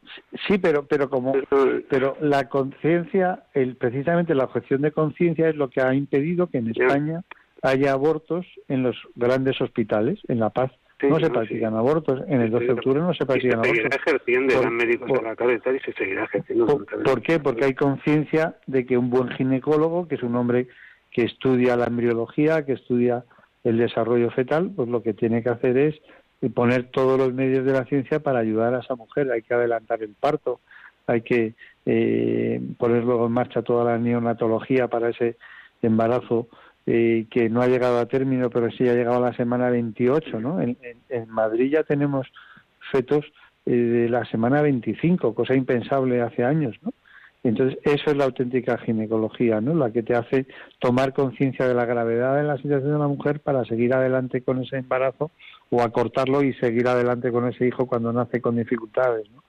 La Paz es un hospital donde eh, hay una ciencia pionera en la neonatología, o sea, se han hecho eh, intervenciones intrauterinas, ¿no? O sea, cuando eh, se tiene conocimiento de un embarazo con una espina bífida, que es esa falta de madurez neurológica y no se puede cerrar eh, esa, esa especie de cremallera que es la espalda, lo que se hace es que se interviene en el feto para que nazca sin esa espina bífida, ¿no? Con lo que eso supone, ¿no? Y eso es lo que se está haciendo en la actualidad en La Paz, ¿no? y por supuesto diagnósticos precoces para dar ese ácido fólico que no debe faltar en la mujer embarazada y, y son los médicos los que al tomar conciencia de la enfermedad la solucionan entonces esta ley que va contra la conciencia médica va contra la esencia de la medicina entonces no creo que vaya a salir adelante, de verdad, ¿eh? No creo que vaya a salir adelante. Dios lo, quiera y bueno, y el hombre. Bueno, Javier, pues nada, muchas gracias. Gracias a ti. Vamos a dar paso a dos llamadas más muy, muy deprisa. Damos paso a Jesús. Le pedimos, por favor, que sea muy, muy breve. Jesús, buenas noches. Sí, buenas noches. Y gracias a todos los que han intervenido y a los que conducen el programa. Eh, lamentablemente, España, nuestros políticos, cristianos, pues que hacemos lo que podemos. A mi izquierda, después de una operación de retina en plena pandemia, una mujer abortando, sin contemplar que yo también soy contrario, es decir, un despropósito. Eh, digamos, yo soy también científico social, formado aquí en la Universidad de Valencia, tampoco es ningún título para nada, pero hay que hacer un club de fans de Adolfo Hitler para que Europa se dé cuenta que esto es insostenible. Es una buena propuesta, ya lo creo. Eh, hubo mucha gente que negó eh, el holocausto porque no querían escuchar ese tren que pasaba por detrás de su casa con dirección a Auschwitz. Hubo mucha gente que negó eh, masacres y experimentos porque no querían aceptar que se estaban haciendo experimentos primero con judíos, luego con gitanos, luego con cristianos. Bueno, es el momento de encender la luz y de despertar, ¿no?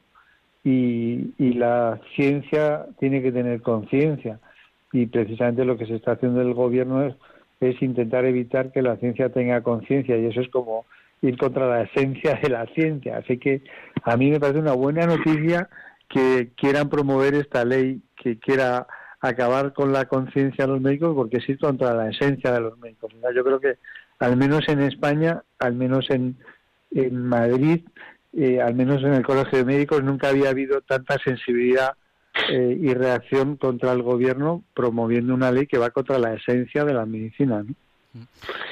Y yo, perdón, eh, un segundito. Me gustaría que esto no se olvidase y se volviera a tocar.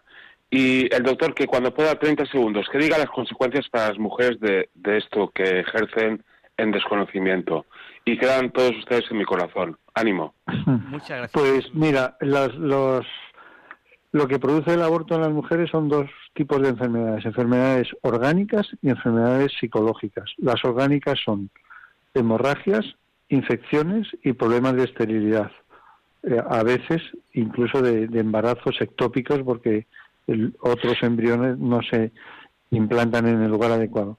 Y desde el punto de vista psicológico producen ansiedad, depresión y tristemente suicidio. La conducta suicida es típica cuando se toma conciencia. El otro día tuve que atender a una mujer que hermana de su hermana, eh, su hermana quedó embarazada a la vez que ella, su hermana no abortó, ella sí abortó, y cada vez que cumple años su sobrino, eh, ella no tiene cumpleaños que, que celebrar y, ha hecho un, hizo un intento de suicidio, no gracias a, a Dios y a su familia, pues no llegó a fallecer y, en la actualidad sigue adelante, pero están esas lesiones orgánicas y psicológicas. Muchas gracias por haberme hecho esta pregunta. Y vamos a dar paso a Francisco, que nos llama desde Madrid. Sea breve, por favor, Francisco. Buenas noches. Buenas noches y procuraré ser lo más breve posible. Dos cosas nada más. Primero, que no se ha hablado del espectacular y estremecedor mercado de, de órganos y tendríamos que saber lo que vale cada uno, no aunque solamente sea para que nos escalofríe un poco más. Y otra cosa más estremecedora todavía que es el silencio del Tribunal Constitucional al recurso que se puso contra la primera ley que posiblemente hubiera salvado muchas vidas. Nada más. Muchísimas gracias. Nada más, nada más y nada menos.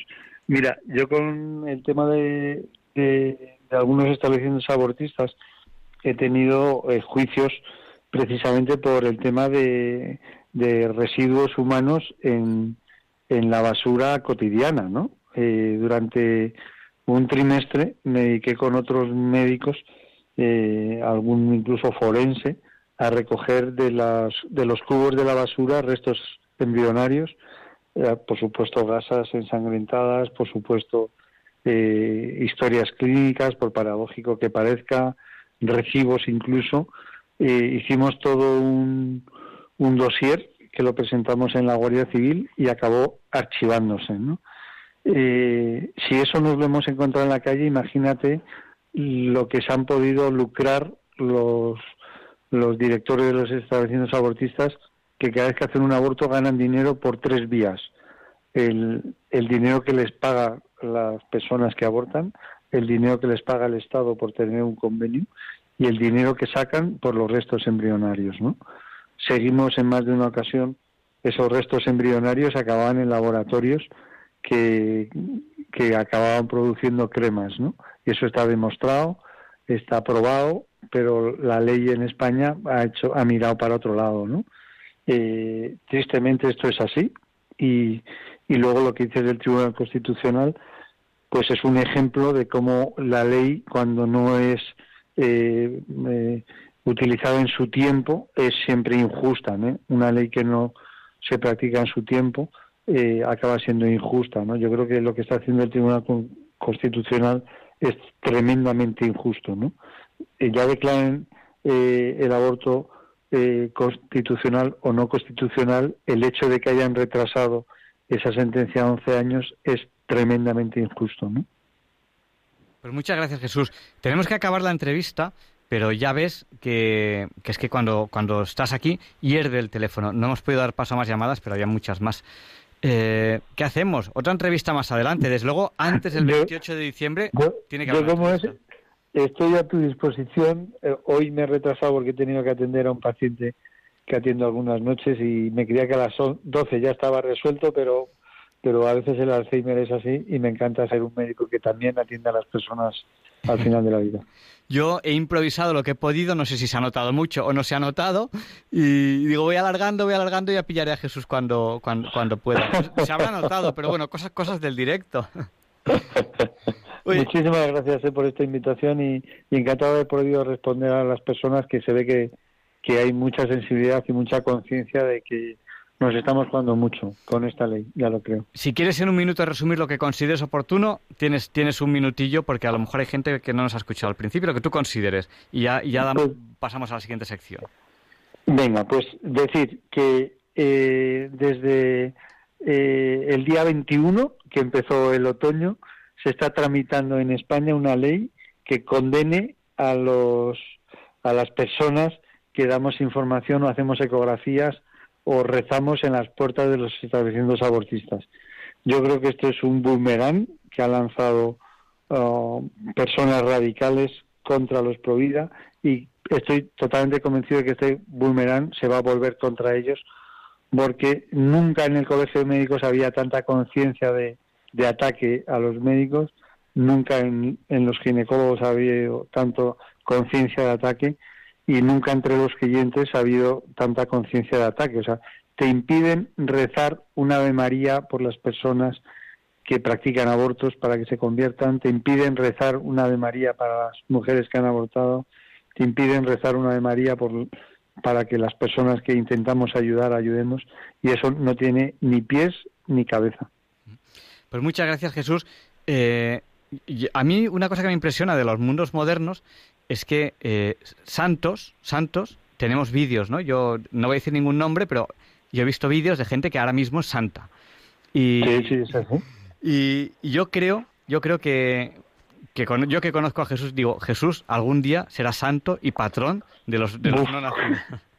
Pues por favor que por favor que recen por mí, por favor. Rezaremos por ti, yo también pido oraciones por mí y, y, yo que sepas que solo soy tu amigo por interés, porque yo el día del juicio final diré, oye, que yo era amigo de Jesús, que yo era amigo de Jesús.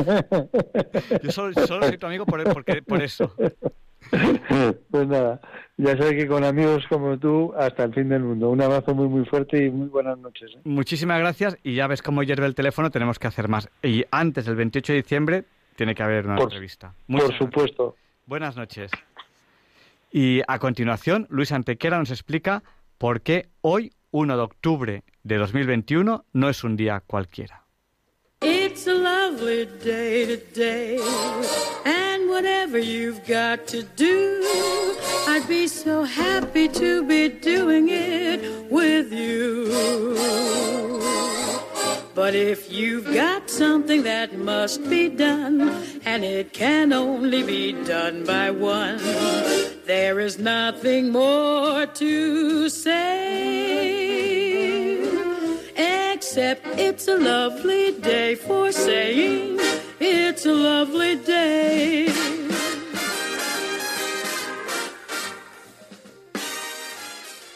No, Javier Ángel, no dilectos compañeros de Diálogos con la Ciencia, no, queridísimos oyentes de Radio María. Claro que no es un día cualquiera, ningún día es un día cualquiera y este 1 de octubre que nos disponemos a comenzar ahora mismo tampoco porque en fecha tal, pero del año 331 a.C., tiene lugar en la actual Irak la batalla de Gaugamela, en la que Alejandro Magno, tras cruzar los ríos Éufrates y Tigris, derrota al rey persa Darío III, que manda un ejército mucho más numeroso que el suyo. Al igual que hiciera en Isos, Darío consigue huir, pero será asesinado solo un año más tarde por uno de sus propios colaboradores, Besos.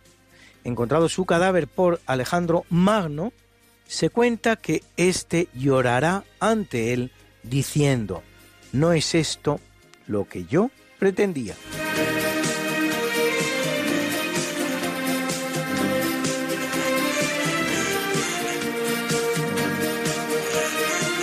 En 1777, en San Ildefonso de la Granja, en Segovia, Portugal y España firman un tratado sobre límites y posesiones por el que los portugueses ceden a España la colonia del Sacramento y la isla San Gabriel en Uruguay, más las islas de Anobón y Fernando Po en aguas de la Guinea, en África, a cambio de la isla de Santa Catalina en la costa sur de Brasil.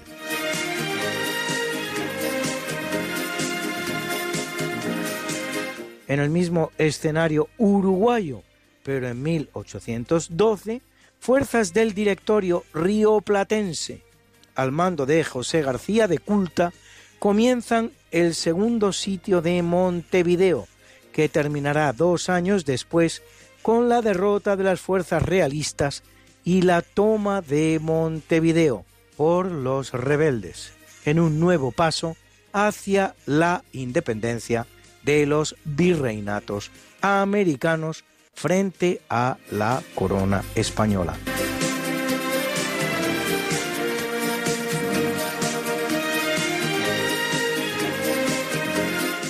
En el mismo escenario del que ya hemos hablado, mediante el tercer Tratado de San Ildefonso, en 1800, España cede a la Francia napoleónica la Luisiana, un vasto territorio de más de dos millones de kilómetros cuadrados en América del Norte, al oeste del río Mississippi, que España había recibido de la misma Francia en 1763 al terminar la Guerra de los Siete Años. Francia, a su vez, se lo venderá a los Estados Unidos solo tres años después, por sentirse incapaz de defender el territorio ante los ingleses y sobre todo esperando quizás crearle así a estos un nuevo enemigo, los Estados Unidos, en lo que no se equivocará, pues las antiguas trece colonias declararán la guerra a Inglaterra en Canadá en 1812.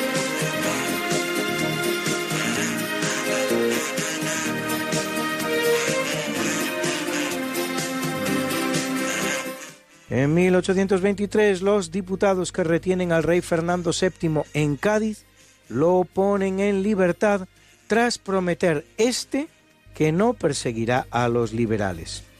Una más de las muchas promesas que el rey incumple, pues poco después los 100.000 hijos de San Luis, venidos de Francia, acaban con el trienio liberal. Y en España el rey instituye unas juntas de purificación que castigarán a unas 2.000 personas con distintas penas. Bien es verdad que pocas de ellas a muerte. Entre estas, la de Rafael del Riego, colgado en la Plaza de la Cebada en Madrid, principal instigador del golpe de Estado en 1820, que instaura el liberalismo, con unas tropas que, por cierto, deberían haber zarpado para América y combatir las rebeliones que se producían en los virreinatos americanos. Algo que probablemente le hace más acreedor a la horca que el golpe de Estado que da para instaurar un régimen liberal.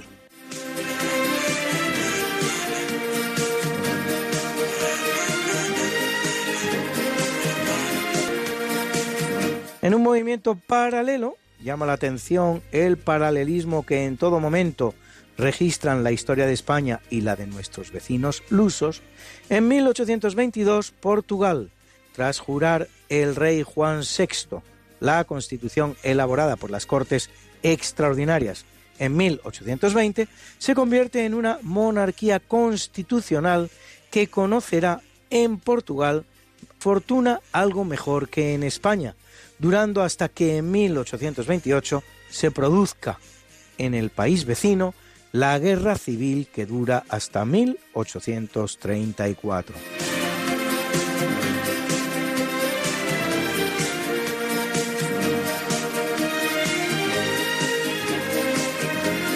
Y ahora algunos hitos de la Revolución Industrial norteamericana, porque en 1880 Thomas Alva Edison abre su fábrica de bombillas eléctricas, la primera del mundo, y en 1908 sale a la venta en el mercado norteamericano el primer modelo T de la compañía Ford, resultado de cinco años de esfuerzos para fabricar un tipo de automóvil barato realizado en serie. Se le bautiza T por constituir el prototipo número 20, es decir, el 20, empezado por T, T de 20.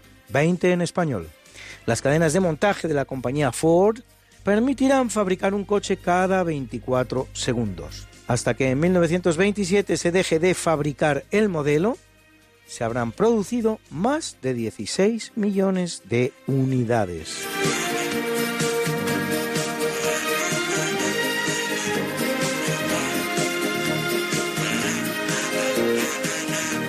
En 1946, en el juicio de Nuremberg, que ha comenzado casi un año antes, el 20 de noviembre de 1945, se pronuncian las sentencias de los 24 líderes del nazismo juzgados con tal ocasión, con tres absoluciones, un no juzgado por incapacidad, un no juzgado por suicidio previo, cuatro condenados a prisión de distintas naturalezas tres cadenas perpetuas y doce condenas a muerte.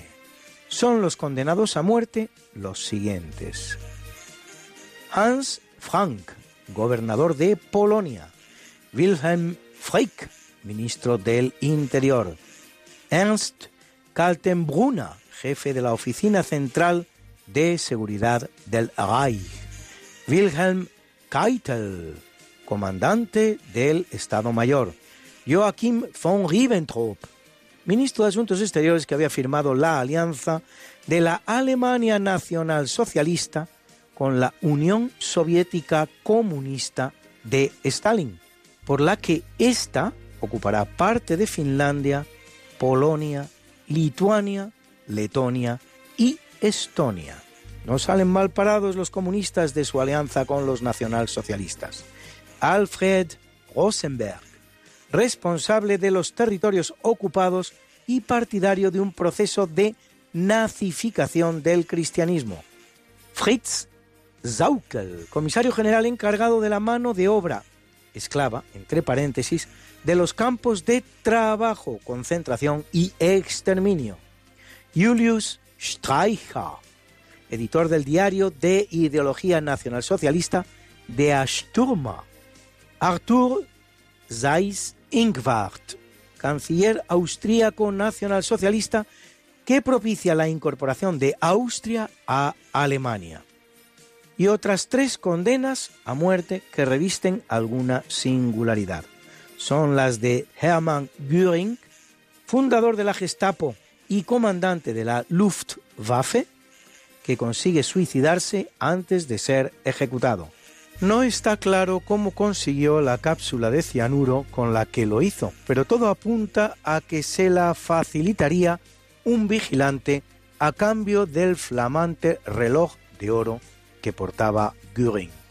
Martin Bormann, secretario personal de Hitler, perseguidor no solo de los judíos, sino también de las iglesias cristianas, juzgado en ausencia y por lo tanto no ejecutado. Aunque se dio por perdido mucho tiempo, la versión oficial actual sostiene que murió suicidado en los estertores de la guerra y que sus restos son los hallados en 1972. Y Alfred Jodl, jefe del Departamento de Mando y Operaciones, que será, sin embargo, rehabilitado en 1953 por un tribunal de desnazificación. Aunque luego las protestas norteamericanas harán que vuelva a ser inhabilitado.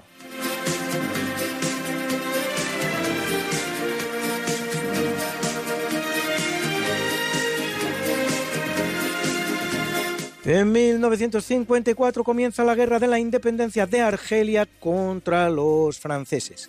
Después de que tres plazas argelinas, Orán, Argel y Bujía, fueran tomadas por los españoles en el siglo XVI, en 1830 es Francia la que ocupa el entero país, convirtiéndose este en el territorio que más tiempo ha formado parte del imperio francés en toda la historia.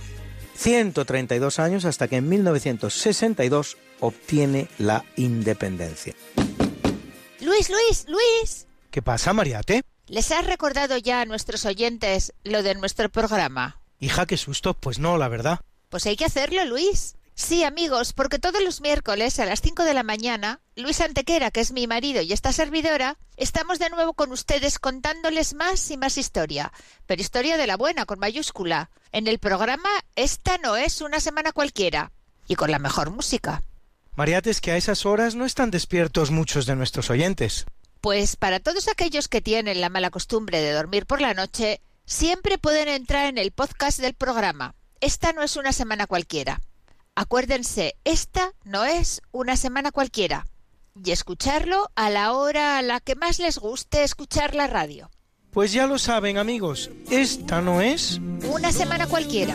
con Mariate Aragonés Y Luis Antequera. la historia como es. Y no como nos gustaría que fuera.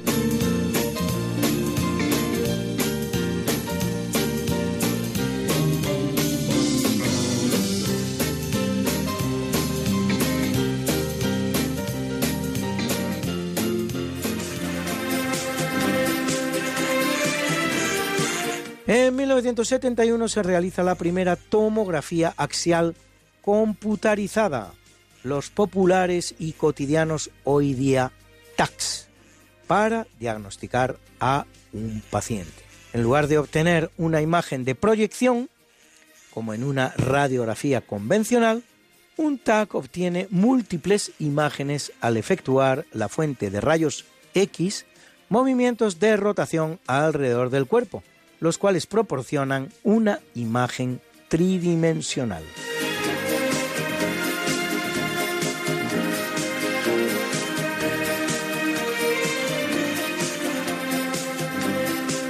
En 1979, en virtud del Tratado Torrijos-Carter, Estados Unidos entrega a Panamá la soberanía sobre su importante canal que permite el paso entre el Atlántico y el Pacífico.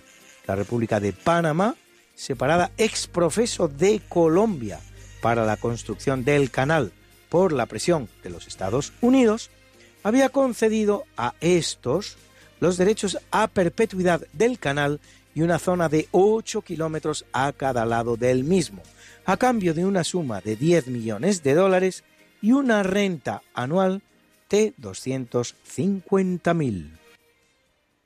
Bruna, Bruna, nació María y está en la cuna, nació de día, tendrá fortuna. Por dar a la madre su vestido largo y entrar a la fiesta con un traje blanco. Y será la reina cuando María cumpla 15 años. Te llamaremos Negra María, Negra María que abriste los ojos en carnaval. En el capítulo del natalicio nace en 86 a.C. Salustio, historiador romano, autor de tres obras de capital importancia para la historiografía: Velum Catilinarum, Velum Iugurtinum y su Historie, una crónica de Roma desde el 78 a.C. hasta el 67 a.C.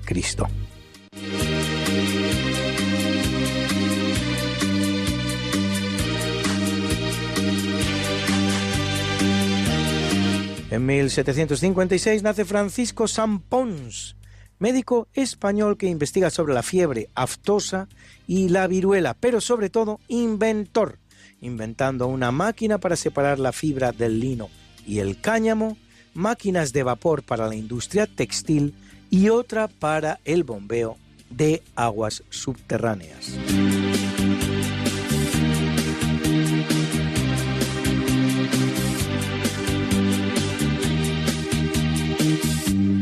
En 1924 nace Jimmy Carter, 39 presidente de los Estados Unidos, que lo es entre 1977 y 1981. Un mandato nada más derrotado en su reelección por Ronald Reagan. Y durante cuya presidencia Nicaragua cae en poder de los sandinistas comunistas e Irán bajo el de los ayatolás. Será Nobel de la Paz 2002 por su labor humanitaria, ajena y diferente a la de su presidencia norteamericana.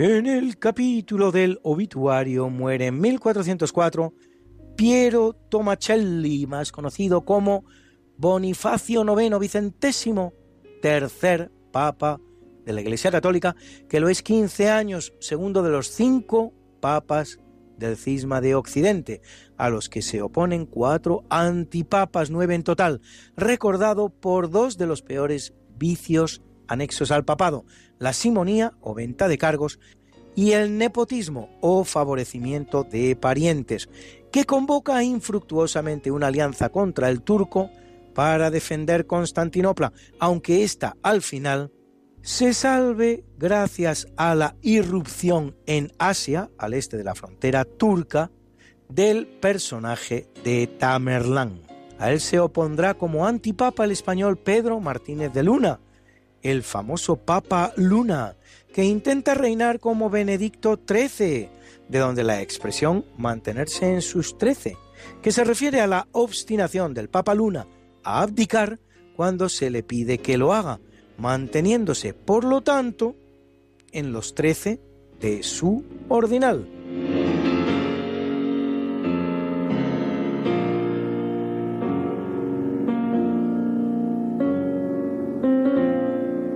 Muere en 1578 Juan de Austria, hijo bastardo de Carlos V, fruto de sus amoríos con Bárbara Blomberg, gran militar que reprime la rebelión morisca de las Alpujarras, verdadero héroe de Lepanto, donde pone fin a las correrías del turco por el Mediterráneo, cuyo 450 aniversario, por cierto, estamos celebrando también este año, y gobernador de los Países Bajos españoles, enterrado en el monasterio del Escorial, donde su estatua yacente, que retrata su bella estampa, se halla desgastada de los besos que recibe de las visitantes.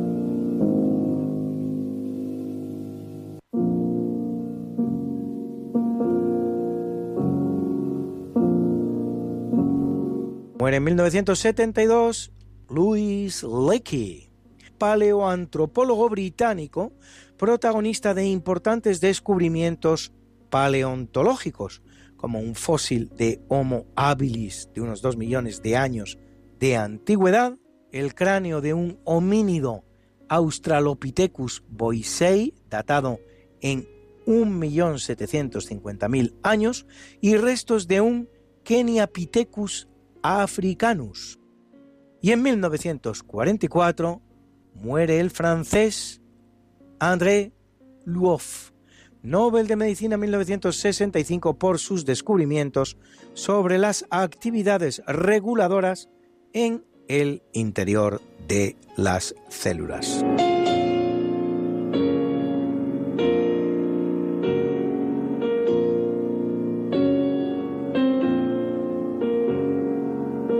En 2018 el gran cantante, compositor y actor francés Charles Aznavour, de origen armenio por cierto, a quien debemos este maravilloso Hier encore, ayer todavía.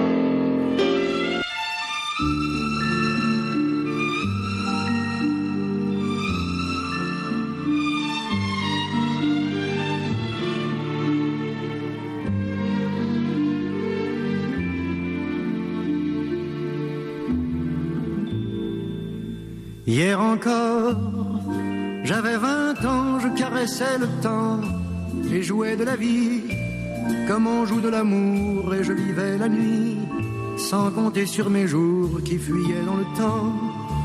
J'ai fait tant de projets qui sont restés en l'air, j'ai fondé tant d'espoirs qui se sont envolés que je reste perdu ne sachant où aller, les yeux cherchant le ciel mais le cœur mis en terre. Hier encore, j'avais vingt ans, je gaspillais le temps en croyant l'arrêter et pour le retenir, même le devancer. Je n'ai fait que courir et me suis essoufflé, ignorant le passé, conjuguant au futur. Je précédais de moi toute conversation et donnais mon avis que je voulais le bon le monde avec des involtures. Hier encore, j'avais vingt ans, mais j'ai perdu mon temps à faire des folies qui ne me laissent au fond rien de vraiment précis que quelques rides au front et la peur de l'ennui. Car mes amours sont mortes avant que d'exister, mes amis sont partis et ne reviendront pas. Par ma faute, j'ai fait le vide autour de moi et j'ai gâché ma vie et mes jeunes années. Du meilleur et du pire en jetant le meilleur, j'ai figé mes sourires et j'ai glacé mes pleurs. Où sont-ils à présent? À présent,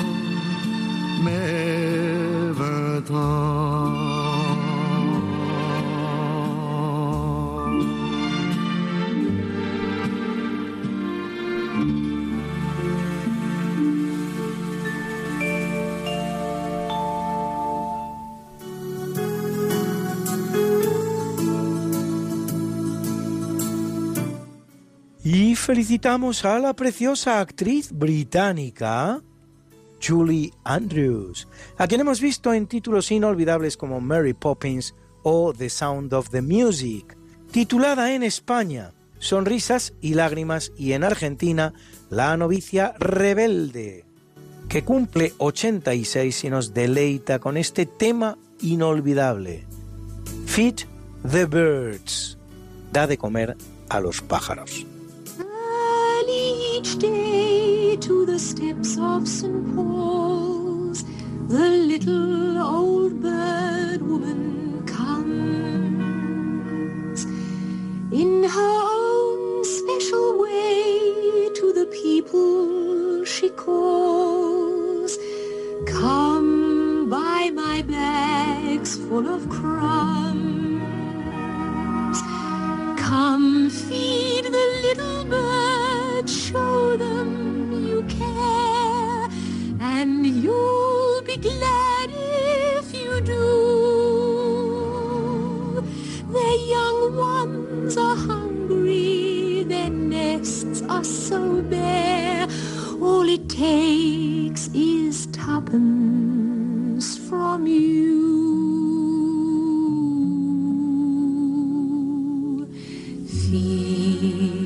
The birds tuppence a bag, tuppence, tuppence, tuppence a bag. Feed the birds, that's what she cries, while overhead her birds fill the skies. All around the cathedral, the saints and apostles look down as she sells her wares. Although you can't see it, you know they are smiling each time someone shows that he cares.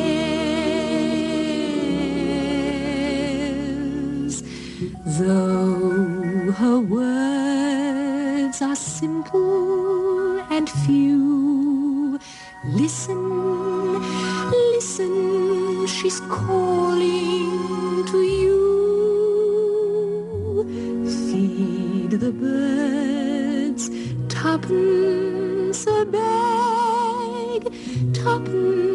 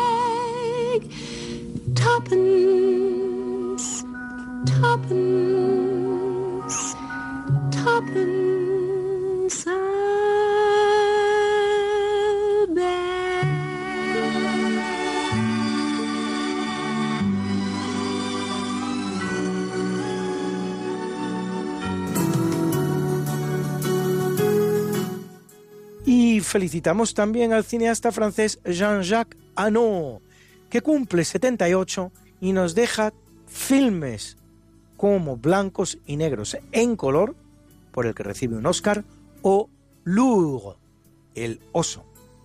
Y también al israelí Aaron Siechanover, Nobel de Química 2004 por sus trabajos sobre la degradación de las proteínas y el papel desempeñado en la misma por la ubiquitina, pequeña proteína que aparece de forma natural en las células eucariotas, el cual cumple 74.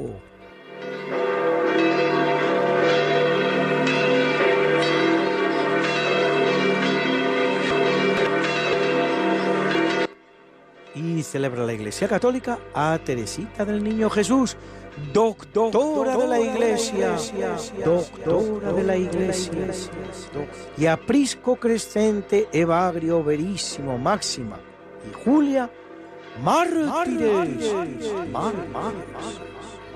a Remigio, Tomás y Celsino, obispos, a Virila, a Vulgicio, ermitaño, ermitaño, ermitaño, y a Severo, Babón y Diosdado, confesores, confesores, confesores. got something that must be done, and it can only be done by one. There is nothing more to say, it's a lovely day for saying it's a lovely day.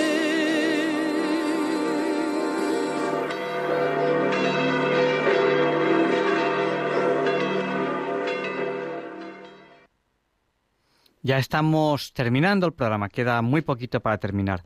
Si quieren llamar, quedan tres minutillos, no, dos, dos minutos. Nuestro número, se lo recuerdo, es el 91 005 94 19.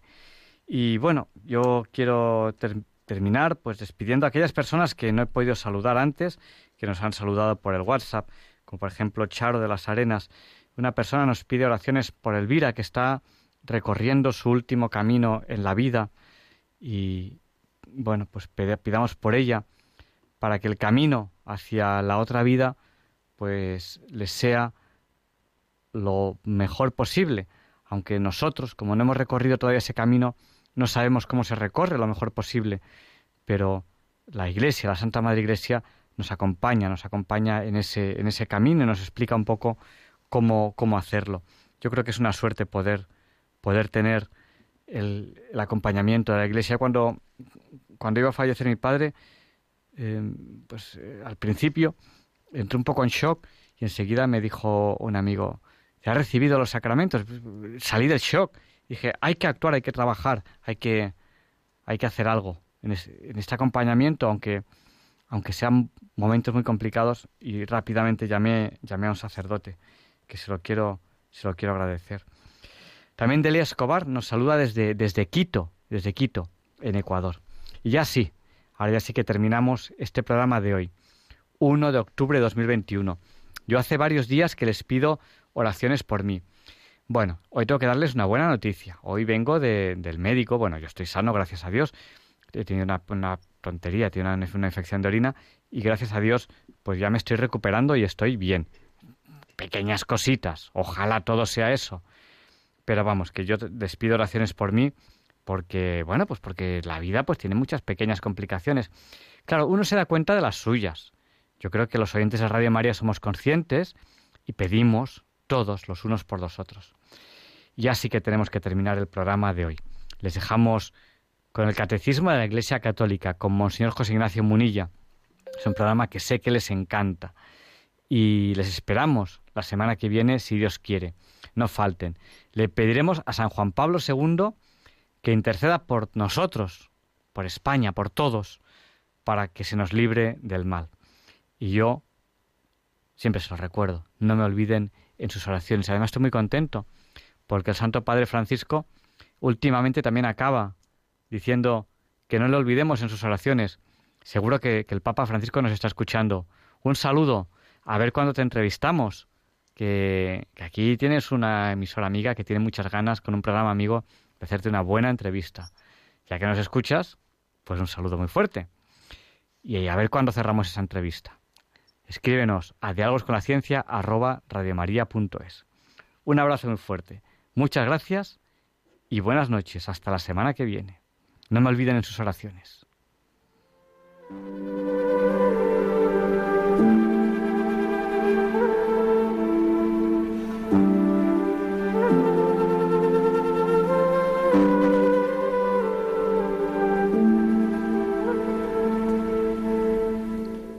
Y así concluye en Radio María el programa Diálogos con la Ciencia. Dirigido por Javier Ángel Ramírez.